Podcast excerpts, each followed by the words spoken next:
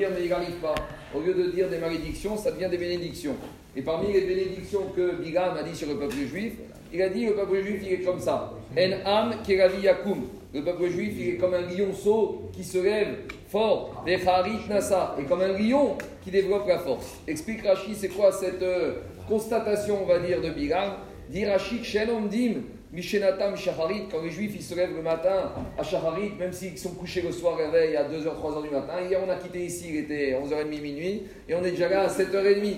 Alors il a dit Rashi, En mitgabrin keravi, on se lève avec euh, force, comme un riz, comme un lionceau. La chatof est un mitzvot pour attraper les mitzvot, il boche tarit pour mettre le tarit, il croit schéma pour faire le schéma, la teflin pour mettre le teflin. Alors par rapport à cette mitzvah de tzitzit, écoutez le problème qu'on a eu une fois dans une synagogue.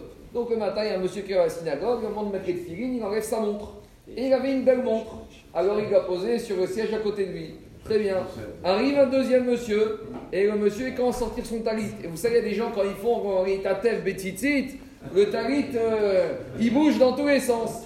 Et il a mis le talit, et paf, on entend un grand bruit, et la belle montre du voisin, elle est tombée par terre, cassée. Elle n'a pas été volée. Elle n'a pas été volée. On a eu le cas d'être volée. hein.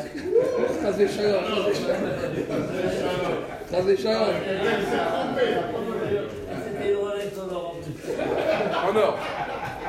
En tout cas, à Montaille, on a un problème dans la faille. On a un problème. On. Il n'osait pas le dire. Tu as pris un exemple sympa. Alors on a un problème maintenant. Le monsieur qui a la montre, il dit à l'autre Eh, Tu, l'as cassé? Tu sais ce qu'il lui dit?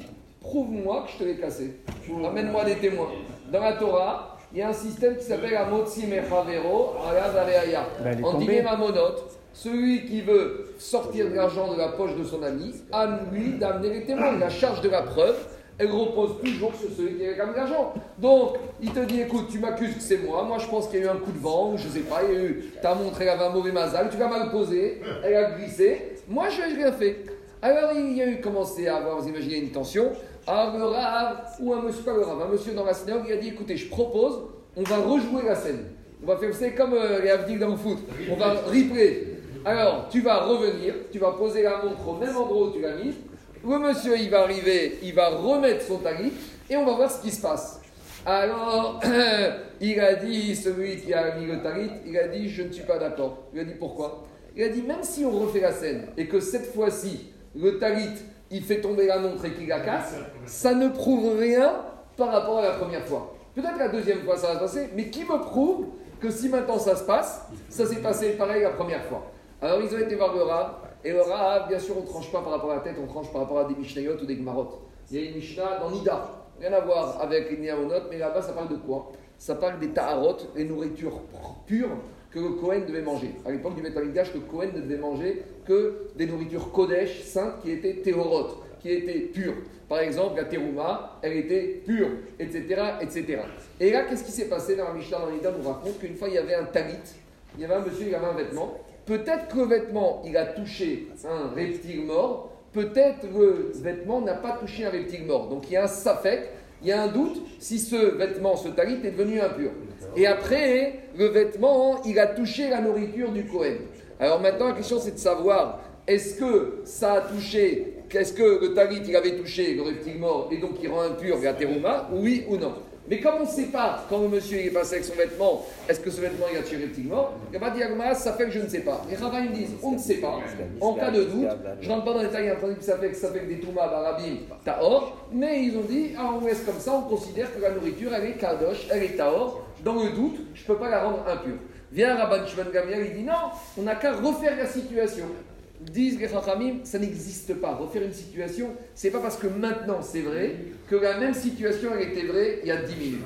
Et là, la est tranchée comme ça. Donc il a dit le Rav, Alpidine Mamonot, t'es pas obligé de payer la montre, mais il lui a dit Alpidine Shamaim, si tu veux être Refne Meshuratadin, tu dois au moins trouver un arrangement, au moins compenser, parce que même si on n'a pas de témoin, même si techniquement on n'a pas de témoin, malgré tout ça rentre. La grande question qui se posera au taille de nos jours, où on a des caméras. Est-ce que la caméra, elle peut faire office de témoin Est-ce qu'on peut remettre la caméra Je ne prononce pas, c'est trop compliqué, c'est pas pour moi, je n'ai pas le niveau. Mais en tout cas, juste pour finir, une fois il y a un élève ashkénaze, vous savez les ne mettent pas le talit quand ils sont célibataires. Comme ça, comme ça on les repère à la synagogue. Comme ça, chez les femmes, ils les repèrent. Mais c'est bien sûr c'est à cause de ça. Mais non, sur le talit katan. Parce que comme ça, au moins, les femmes qui sont les attachées, elles peuvent repérer les bachourim. Alors, à montagne, il y a un bachour.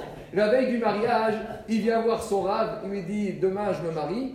Dites-moi les cavanotes que je dois avoir quand je mets mon talit. Parce que maintenant, c'est la première fois que je mets le talit, il a été voir le Rav Israël Salon. Il lui dit À quoi je dois penser? Au tzitzit, à Kadosh Baruch au mitzvot, à Kabbalat Chaim. Il a dit Rien de tout ça. Tu dois penser quand tu mets le talit, ne pas embêter ton voisin, ne pas lui envoyer le tzitzit à la figure, ne pas faire tomber les affaires et ne pas déranger. La plus grande mitzvah, c'est Ben Adam.